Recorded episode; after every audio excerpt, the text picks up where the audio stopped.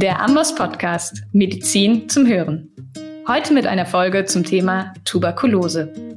Am Mikrofon ist für euch Maria Strand, Ärztin aus der Ambos Redaktion. Die Tuberkulose gehört zu den häufigsten Infektionskrankheiten weltweit. Laut der WHO sind ein Viertel der Weltbevölkerung latent mit Tuberkuloseerregern infiziert. Jedes Jahr erkranken 10 Millionen Menschen an aktiver Tuberkulose und 1,5 Millionen sterben daran. Dabei ist die Tuberkulose eigentlich medikamentös behandelbar. Armut und eine in vielen Ländern unzureichende Gesundheitsversorgung erschweren allerdings die Therapie häufig. In Europa treten zwar nur 2,5 Prozent aller Neuerkrankungen auf, dennoch sollten Ärztinnen und Ärzte auch hierzulande diese Differentialdiagnose auf dem Schirm haben. In welchen Fällen Behandelnde daran denken sollten und was die globalen Herausforderungen im Zusammenhang mit Tuberkulose sind, Darüber spreche ich heute mit Dr. Britt Hecker und Dr. Ralf Otto Knapp. Beide sind ärztliche Mitarbeitende beim Deutschen Zentralkomitee zur Bekämpfung der Tuberkulose. Dr. Hecker, Dr. Otto Knapp, herzlich willkommen. Hallo. Hallo. Wir haben die Zahlen gehört. Die Tuberkulose gehört zu den bedrohlichsten Infektionskrankheiten weltweit. Was sind denn die größten Herausforderungen im globalen Kampf gegen die Tuberkulose? Also man muss sagen, dass äh, die Coronavirus-Pandemie die Tuberkuloseversorgung äh, sehr stark betroffen hat. Das ist etwas, was uns alle sehr beschäftigt im Moment. Ähm, da wurden eher Rückschritte als Fortschritte gemacht und äh, das hängt damit zusammen, dass die Systeme, die zur Diagnostik benutzt werden, teilweise überlappend sind, aber auch personelle Ressourcen ähm, abgezogen werden mussten von der Tuberkuloseversorgung und nicht zuletzt die finanziellen Mittel. Das ist natürlich ähm, bei so einer weit verbreiteten Erkrankung ähm, ein wichtiger Faktor. Auch die finanziellen Mittel wurden in Richtung Corona verschoben. Und ähm, das hat dazu geführt, dass die Tuberkuloseversorgung in vielen Ländern, in Deutschland glücklicherweise nicht so sehr, aber ähm, in vielen anderen Ländern ist die Tuberkuloseversorgung äh, zurückgegangen. Also es gab weniger Diagnosen, das heißt viel mehr unentdeckte Fälle. Ähm, und erstmals letztes Jahr ist die Mortalität dadurch sogar gestiegen. Dieses Jahr im TB-Bericht der Weltgesundheitsorganisation, der ist gerade rausgekommen, hat sich das auch bestätigt, äh, dieser Trend. Die Mortalität geht sozusagen als erster Indikator hoch und das zeigt uns einfach, wir haben relativ viel unentdeckte Fälle, die nicht behandelt werden und dann ähm, oder zu spät zum Arzt gehen und dann äh, eben daran versterben. Und der Plan war eigentlich ähm, so, äh, es gab eine UN-Versammlung, die sogar die Tuberkulose als äh, globale Krisensituation anerkannt hat. Das gab es bislang eigentlich nur für HIV. Und äh, ja, mittlerweile ist klar, wir haben 10 Millionen Neuinfektionen jedes Jahr an Tuberkulose und schon seit mehreren Jahrzehnten über eine Million, im Moment 1,6 Millionen, glaube ich, Todesfälle jedes Jahr. Ähm, das ist eine globale Krise. Ne? Und der Plan wurde gefasst, bis 2035 die Tuberkulose auszu, äh, auszurotten, also äh, zu dezimieren, soweit es sie als eliminiert gilt. Ähm, und der Plan ist natürlich deutlich ins Hintertreffen geraten, so dass wir unbedingt eine Impfung brauchen. Für Corona ging das relativ schnell, da können wir nur neidisch drauf schielen sozusagen. Der Erreger ist jetzt seit kurzer Zeit erst bekannt, eigentlich seit, äh, seit Ende 2019, Anfang 2020 und es gibt schon mehrere Impfstoffe. Tuberkulose kennt man schon seit 120 Jahren, seit Robert Koch und es gibt leider immer noch keinen Impfstoff und das ist natürlich etwas, was viel Geld kostet und viel Ressourcen und ähm, die werden leider im Moment nicht in die Tuberkuloseversorgung gesteckt. Und das, obwohl die Tuberkulose unserer Ansicht nach durchaus vergleichbar ist eigentlich mit, äh, mit Corona. Sie trifft äh, vor allem auch äh, Menschen im mittleren Lebensalter, daher sind die verlorenen Lebensjahre als höher zu beziffern. Das ist ja immer so ein Public Health Marker, der auch wichtig ist. Und äh, leider wird die Tuberkulose in vielen Ländern, Ländern äh, marginalisiert. Auch in Deutschland wird es oft in Zusammenhang gebracht mit Armut, mit Sucht, mit äh, Alkoholgebrauch, mit, äh, mit HIV und mit ähm, verschiedenen Risikofaktoren. Ähm, dadurch sind die Betroffenen stigmatisiert und marginalisiert. Und das sind eben leider Menschen, die in der Gesundheitspolitik keine so laute Stimme haben wie andere. Und das, so kann man sich eigentlich nur erklären, dass äh, in die Tuberkulose momentan viel zu wenig äh, Mühe reingesteckt wird und Ressourcen. Auch da kommt die Corona-Krise ins Spiel und wird quasi ausgespielt, die eine Erkrankung gegen die andere, obwohl die Tuberkulose eigentlich genauso schwerwiegend ist, eigentlich genauso viel Ressourcen da reingesteckt werden müssten wie in die Corona-Bekämpfung. Das ist ja auch dann ein Stück weit frustrierend, das mitzuerleben, kann ich mir vorstellen. Wenn wir jetzt einmal den Blick ja vom weltweiten auf Deutschland richten, in Deutschland hatten wir ja einen vorübergehenden Anstieg der Zahlen in den Jahren 2015, 16. Seitdem entwickeln sie sich ja wieder rückläufig. Wir sind im Stand 2020 bei circa 4.500 Neuerkrankungen an Tuberkulose und Deutschland ist damit ein Niedriginzidenzland. Warum sollten wir uns trotzdem auch hierzulande über Tuberkulose unterhalten? Ja, wir sind äh, momentan in der glücklichen Situation, dass wir ein Niedrigprävalenzland sind für Tuberkulose. Das war nicht immer so. Äh, nach dem Zweiten Weltkrieg hatten wir sehr, sehr viele Tuberkulosefälle in Deutschland und das äh, ist deutlich zurückgegangen, glücklicherweise. Das hängt auch wieder mit dem Geld zusammen und mit der Mühe, die man reinsteckt, also mit vielen Ressourcen. Aber momentan ähm, ist es eine seltene Erkrankung und wir als DZK sind auch ein bisschen dazu da, um das Wissen, das in Deutschland existiert, um die Erkrankung zu konservieren. Da momentan eher das Problem ist, dass äh, viele Menschen nicht mehr an der Tuberkulose, an die Tuberkulose denken ähm, und es auf der Liste der Differentialdiagnosen immer weiter runterrutscht. Deswegen versuchen wir, das Wissen um die Tuberkulose hier zu erhalten, so dass die knapp 4000 Menschen, die wir in Deutschland haben, äh, die an Tuberkulose erkranken, eben weiterhin auch gut behandelt sind. Und ähm, was die Anstiege zwischendurch äh, angeht, das war einmal bedingt durch den Syrienkrieg. Jetzt haben wir wieder leicht ansteigende Zahlen durch die, den Ukraine-Krieg und äh, wir hatten noch einen Einfluss äh, der Coronavirus-Pandemie. Und man muss sagen, dass äh, die Tuberkulose ähm, einfach krisenanfällig ist. Wenn es Krisen auf der Welt gibt, dann steigen bei uns die Zahlen auch verständlicherweise an. Da es Geflüchtete ähm, gibt, die ähm, auch Tuberkulose-Prävalenz in ihren Herkunftsländern mitbringen können.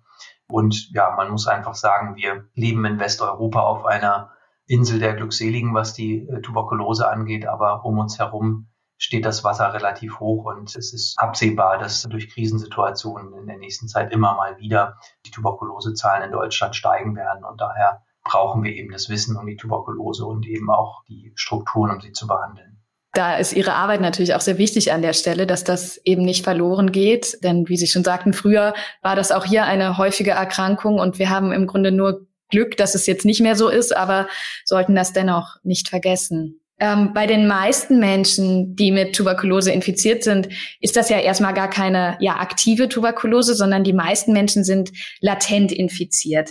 Man spricht dann wenn das Immunsystem die Erreger unter Kontrolle hält, eben von einer latenten Tuberkuloseinfektion. Diese betrifft ja, hatten wir vorhin gehört, ja, circa ein Viertel der Weltbevölkerung. Da frage ich mich, wann beziehungsweise wen sollte ich denn darauf testen? Ich würde die Frage mal aufgreifen. Ich glaube, da gibt es zwei Schwierigkeiten bei der Frage beziehungsweise der Beantwortung der Frage. Das eine ist einmal das Konzept der latenten Tuberkulose.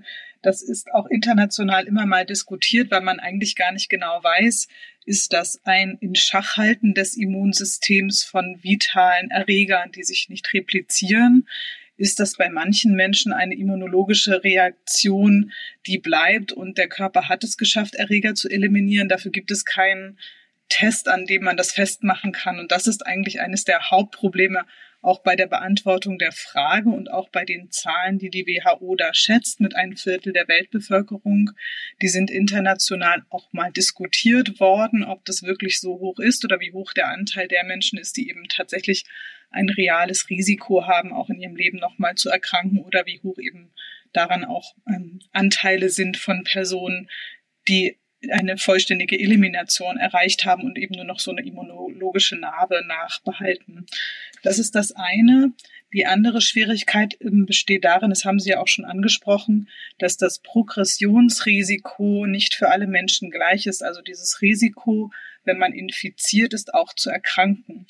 Das ist von verschiedenen Faktoren abhängig, die man auch nicht alle im Detail gut kennt und beschreiben kann. Es gibt einige Faktoren, wo man sagt, okay, wenn das Immunsystem geschwächt ist, aus verschiedenen Gründen, kann das dazu führen, dass eben diese lokale Kontrolle aufgehoben wird und jemand erkrankt. Aber man weiß auch, dass innerhalb der ersten Jahre nach einer Ansteckung dieses Progressionsrisiko erhöht ist.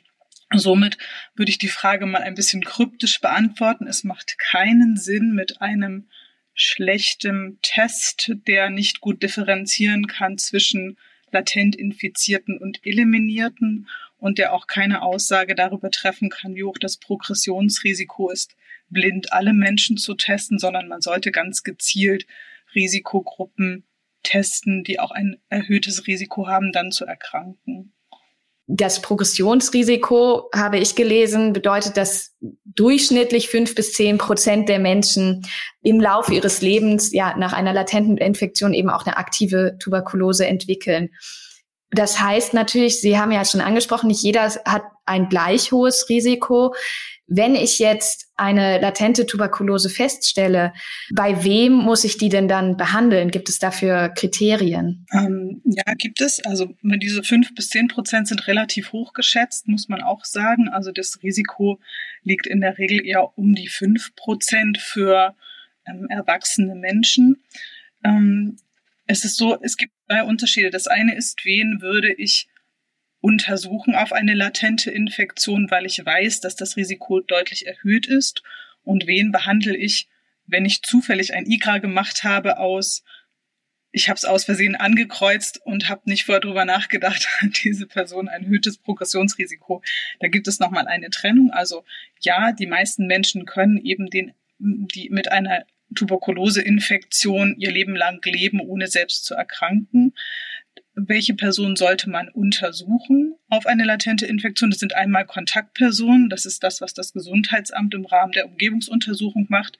Also Menschen, die in einem engen und längeren Zeitraum Kontakt zu jemand mit einer ansteckenden Lungentuberkulose hatten, werden dann mit einem immunologischen Test untersucht und man kann eben gucken, hat sich jemand angesteckt oder eventuell ist auch schon selbst erkrankt.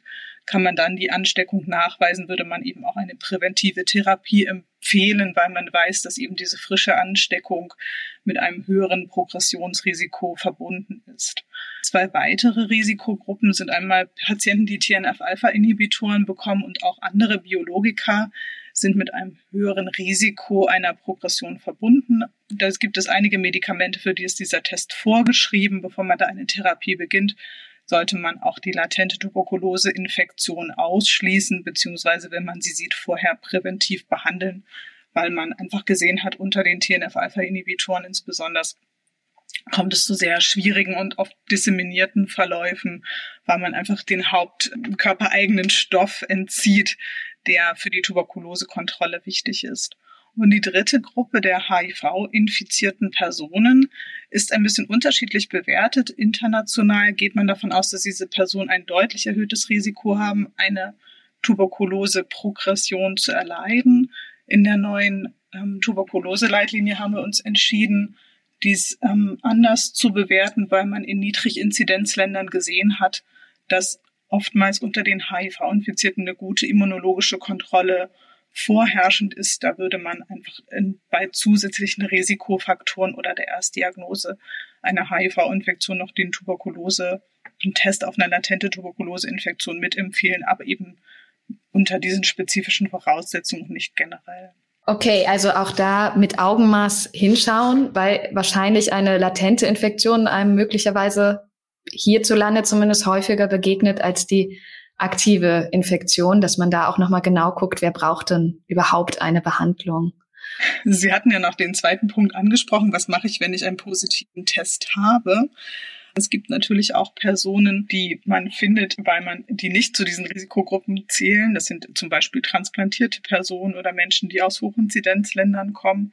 Da ist man sich manchmal nicht ganz sicher, soll man die alle untersuchen und was macht man dann mit all diesen Personen?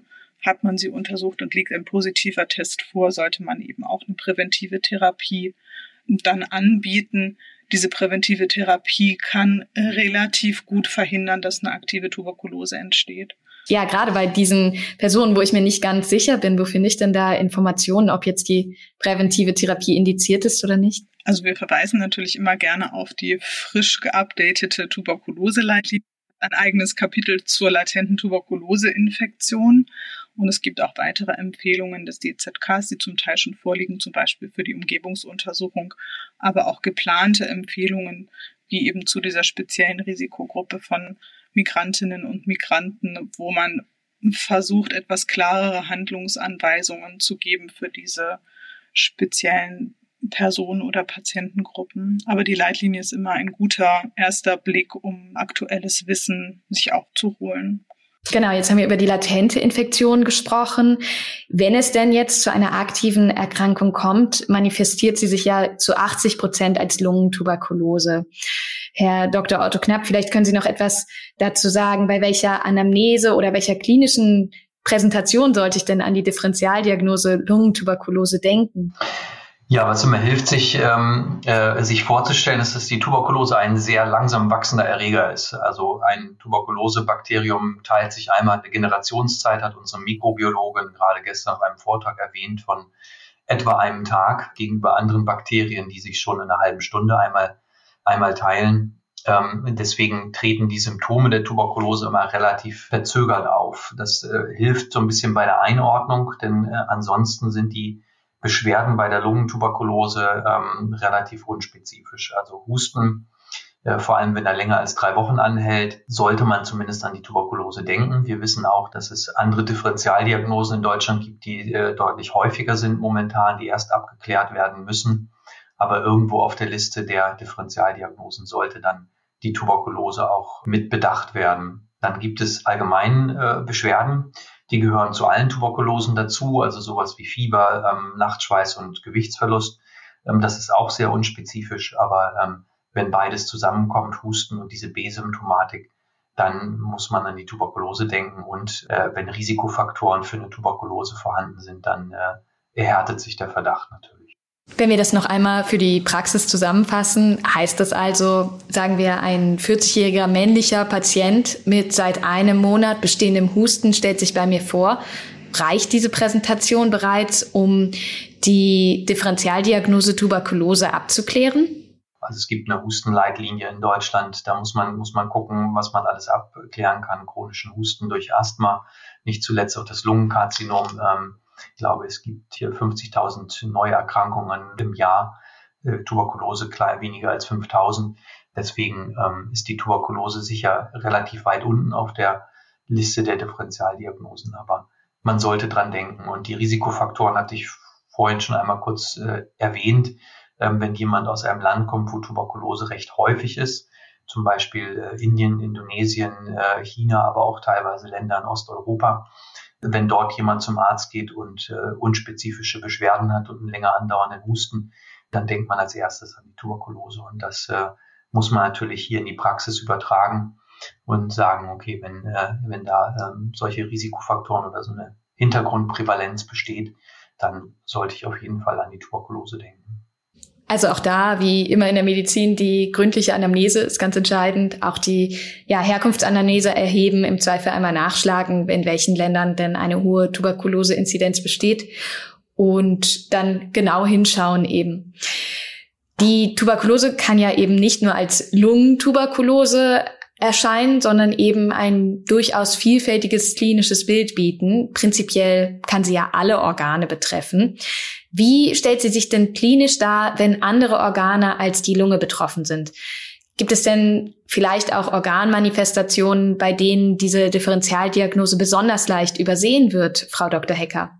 Das ist ein sehr weites Feld, was Sie ansprechen, dass der extrapulmonalen oder extratorakalen Tuberkulosen, diese extrapulmonalen Formen treten häufiger auf bei Personen, die ein gestörtes Immunsystem haben. Das sind einmal sehr kleine Kinder, aber eben auch HIV-infizierte Personen oder Personen, die in irgendeiner Form eine Immunsuppression auch durch Medikamente haben. Da tritt das häufiger auf. Auch Frauen sind etwas häufiger betroffen.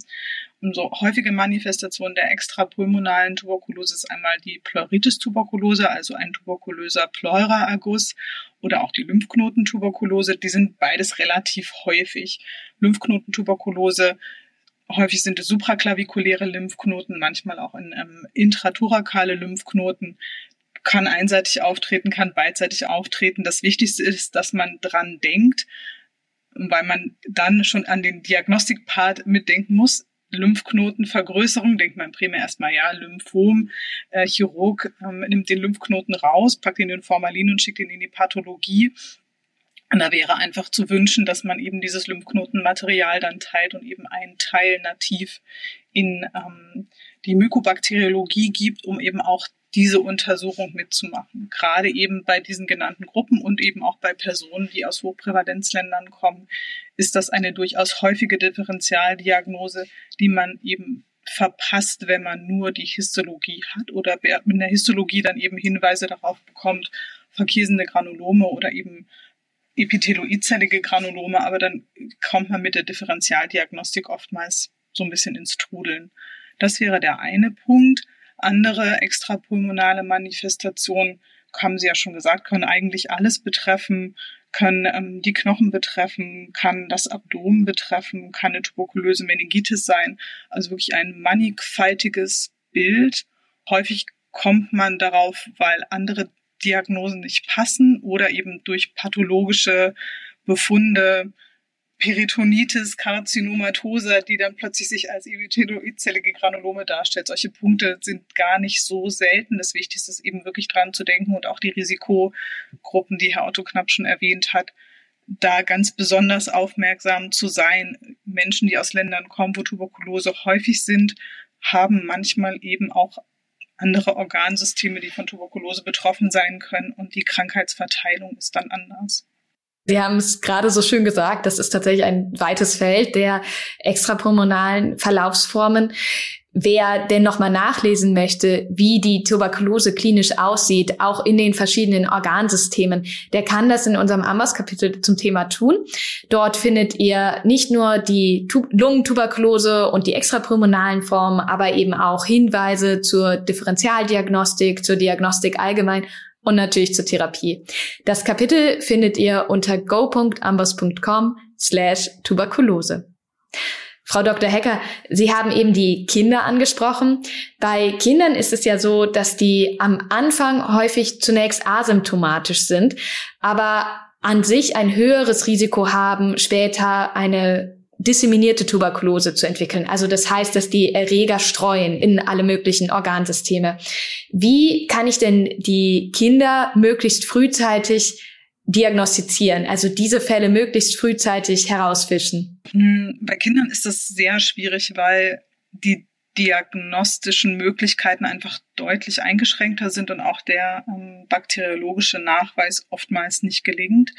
Kinder fallen in der Regel dadurch auf, dass sie Kontaktpersonen sind, also dass sie im Umfeld von Erwachsenen, die Tuberkulose haben, ähm, leben und sich dort auch anstecken. Und dann eben je kleiner die Kinder sind, desto weniger kann das eigene Immunsystem schon mit dem Erreger umgehen. Je ausgebildet das Immunsystem ist, desto besser kann es auch eine Tuberkulose begrenzen. Das haben einfach insbesondere Säuglinge und sehr kleine Kinder nicht. Und deswegen haben die eben diesen fulminanten Verlauf wie schon gesagt, häufig auf im Rahmen von Umgebungsuntersuchungen erkrankte Erwachsene und die Kinder werden dann vorgestellt. Man muss es mit im Hinterkopf haben, wenn man keine andere Ursache dafür findet. Es lässt sich nicht anders ähm, einschränken. Die Diagnostik ist wirklich bei Kindern noch mal schwieriger als bei Erwachsenen. Dass wir die Kontaktpersonen so gut herausfinden können, das hat ja auch damit zu tun, dass die Tuberkulose erfasst wird durch die Gesundheitsämter. Vielleicht können Sie noch mal ein, zwei Worte zur Meldepflicht sagen, um das unseren Hörerinnen und Hörern in Erinnerung zu rufen, wer wann melden muss? Jeder Arzt, der eine Tuberkulose diagnostiziert und auch mit der Behandlung beginnen möchte, muss innerhalb von 24 Stunden dies dem Gesundheitsamt melden. Und ähm, das Gesundheitsamt macht eben eine sogenannte Kontaktpersonen-Nachverfolgung, guckt, hat diese Person Risikogruppen, die schon ganz eng sind, also enge Familienmitglieder oder Personen, die Symptome haben und eben mit wem hatte die, diese Person noch Kontakt in der letzten Zeit, die dann zu einer Untersuchung ins Gesundheitsamt eingeladen werden. Aber die Meldepflicht besteht ähm, durch das Infektionsschutzgesetz für jeden Arzt und zusätzlich durch die Labore, aber eben beides. Also auch die Meldepflicht sollte man im Hinterkopf behalten. Ja, kommen wir einmal zur Diagnostik.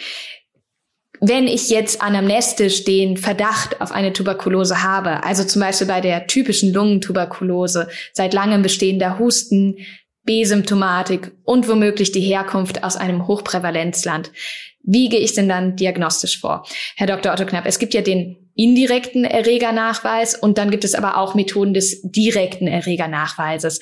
Können Sie einmal sagen, jetzt ganz praktisch, ja, wie sollte ich daran gehen? Ja, wir äh, versuchen äh, natürlich immer den Erreger direkt nachzuweisen. Das ist ja eigentlich auch ein Grundprinzip der ähm, infektiologischen Diagnostik. Und es gab zumindest äh, früher häufiger ähm, Tuberkulosebehandlung ohne Erregernachweis, weil der Erreger eben manchmal schwer nachzuweisen ist. Und wir bemühen uns, haben das auch in der neuen Leitlinie so ein bisschen in den Fokus gesetzt, dass die Diagnostik äh, invasiver sein muss, wenn wir keinen Erregernachweis haben. Ähm, also wir wollen unbedingt versuchen, entweder aus äh, Sputum, äh, wenn aus Sputum nichts zu finden ist, dann vielleicht aus einer ähm, Lungenspülung oder aus anderen Materialien, wenn die Tuberkulose nicht in der Lunge ist, den Erreger wirklich nachzuweisen. Das funktioniert dann unter Mikroskop mit einer speziellen Färbung. Ähm, die äh, Auraminfärbung ist eine fluoreszierende Färbung, die etwas neuer ist als die ähm, altbekannte Ziel-Nielsen-Färbung. Die wird mittlerweile ähm, in den Laboren benutzt, weil sie etwas sensitiver ist. Und es werden molekulargenetische ähm, Nachweismethoden auch in erster Linie verwendet mittlerweile, so dass man die beste Ausbeute hat am Direktmaterial, am Sputum oder eben an der Lavage oder an der Lungenspülung. Die Kultur der Bakterien dauert relativ lange, eben wegen dieser langen Generationszeit. Ähm, um einen Ausschluss einer Diagnose wirklich zu machen, ähm, braucht man in der Flüssigkultur vier bis sechs Wochen, in der ähm, Festkultur sogar länger. Aber ähm, wenn eine Tuberkulose da ist, muss man sagen, geht das äh, natürlich meistens schneller. In ein bis zwei Wochen hat man dann einen kulturellen Nachweis und kann daran dann auch die Resistenztestung machen. Resistenztestung funktioniert mittlerweile auch äh, viel schneller aus Direktmaterial mit molekularbiologischen Methoden. Das äh, kann man in der Leitlinie auch nochmal genauer nachlesen, aber die häufigsten Medikamente kann man direkt aus dem Sputum auch schon testen und hat dann gleich eben einen Hinweis darauf, handelt es sich um eine medikamentensensible oder eine resistente Tuberkulose. Was die indirekten Tests angeht, ähm, der Quantiferon- und Hauttest vor allem, den Sie angesprochen haben, die können immer nur ein Baustein in der Diagnostik sein. Die schließen weder eine Tuberkulose aus, noch beweisen sie sie. Also man kann sie jetzt nicht äh, ähm, wie andere Tests eben zur Ausschlussdiagnostik nehmen, aber man kann sie als zusätzlichen Baustein durchaus verwenden und sagen, okay, das äh, die Wahrscheinlichkeit, dass da eine Tuberkulose vorliegt, ist eben höher oder geringer, je nachdem, wie der indirekte Test ausgefallen ist.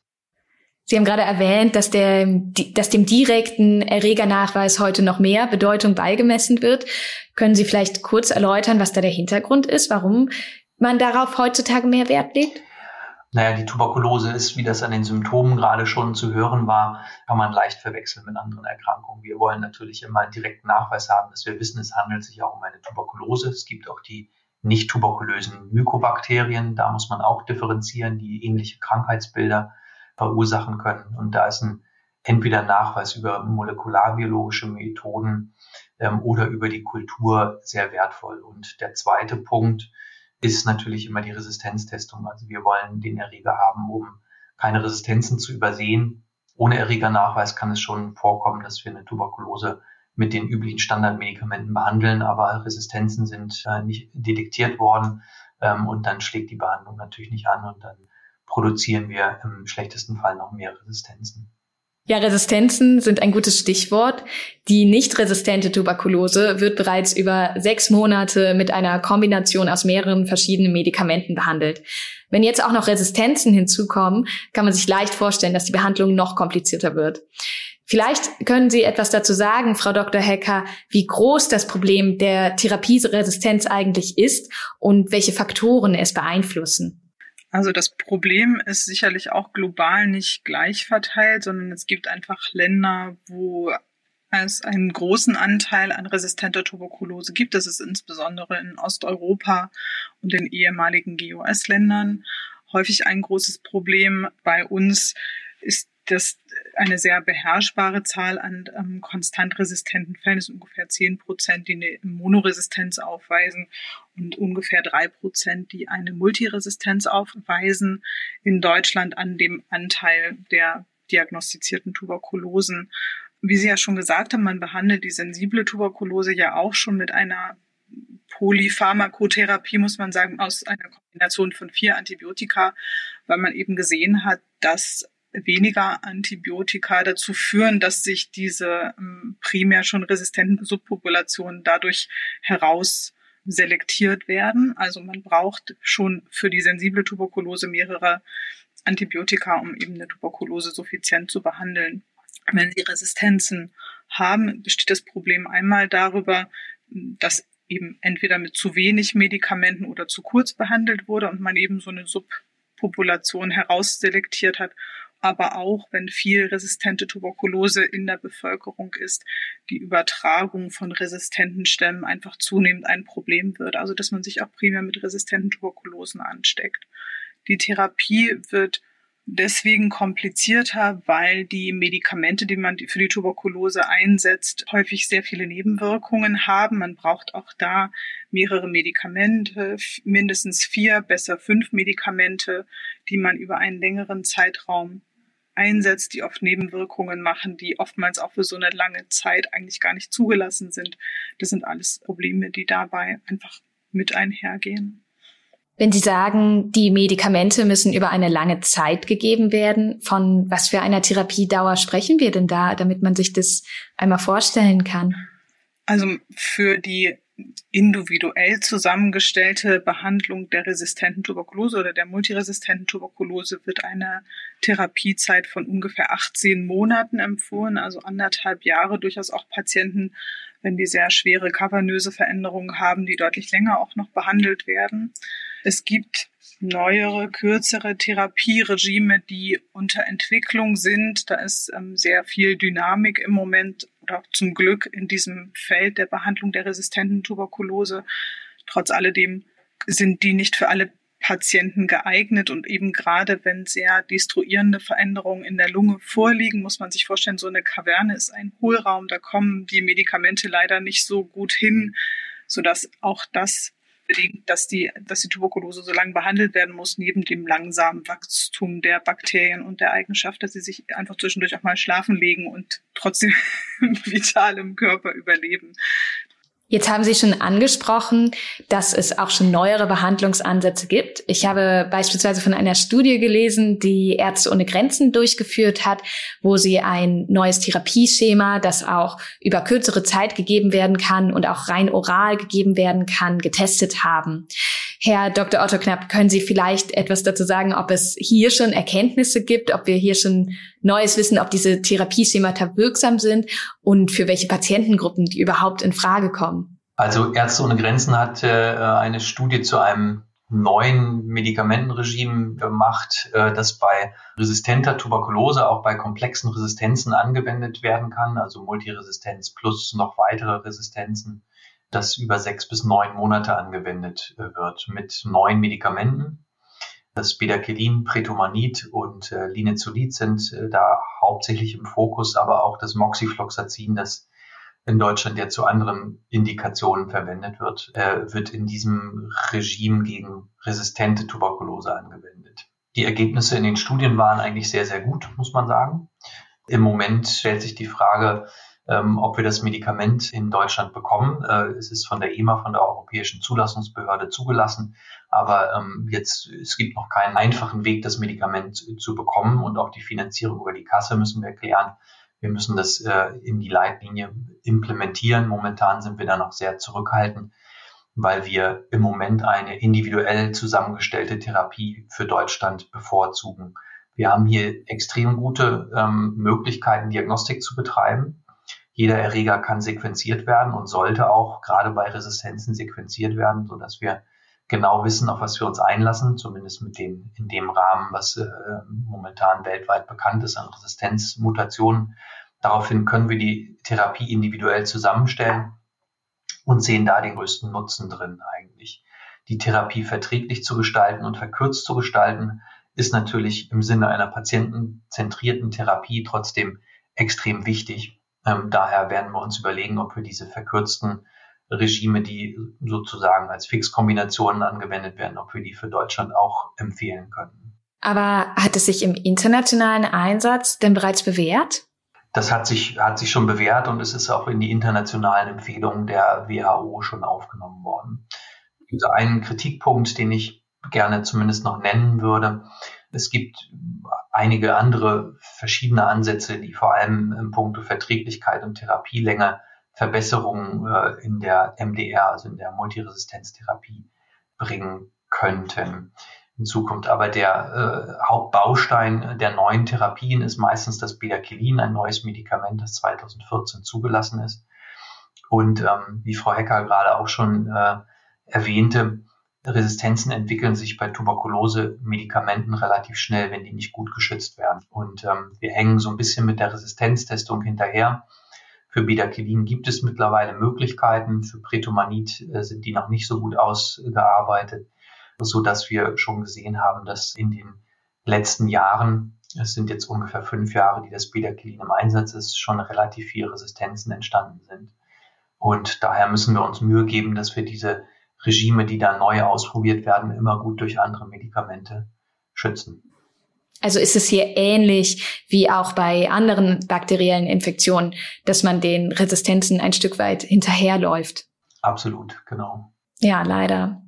Ja, ich denke, wir haben heute ganz viel besprechen können. Ich habe mir vor allem gemerkt, dass die Tuberkulose als Differentialdiagnose, dass man die auch hierzulande im Kopf haben sollte, dass man nicht vergessen sollte, dass es Tuberkulose immer noch gibt, dass das eben nicht einfach nur eine historische Erkrankung ist, sondern ganz real hier und heute.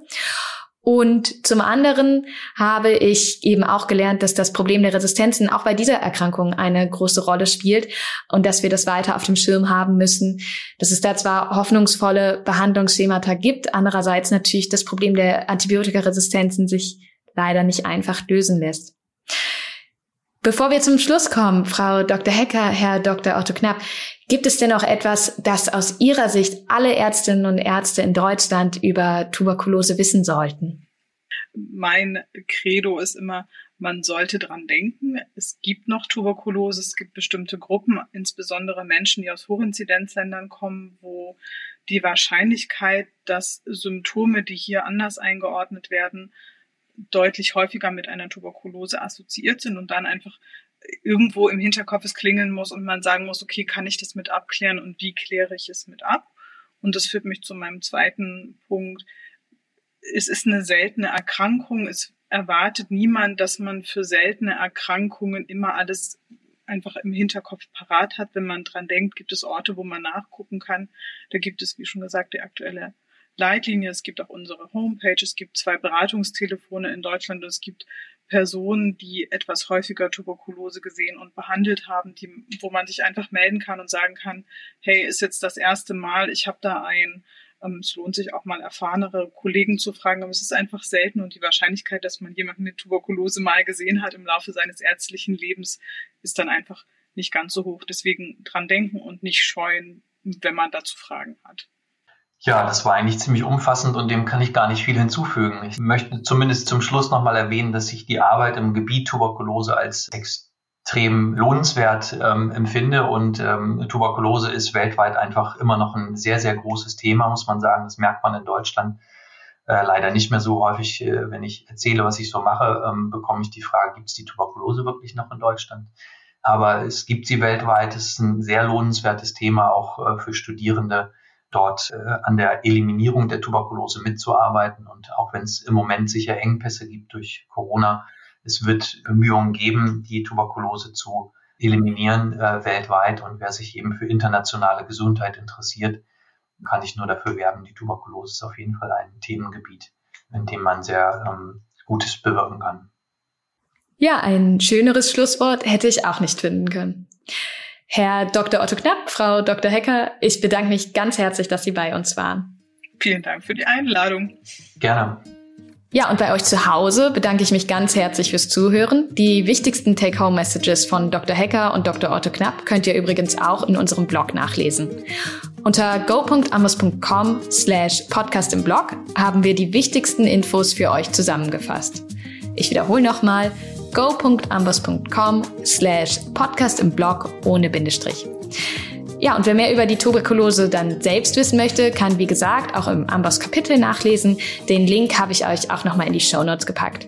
Für heute verabschiede ich mich und sage Tschüss, bis zum nächsten Mal. Zum Amboss Blog kommt ihr unter go.amboss.com slash blog. Alle Infos zum Amboss Podcast und zur Amboss Wissensplattform findest du unter go.amboss.com slash podcast.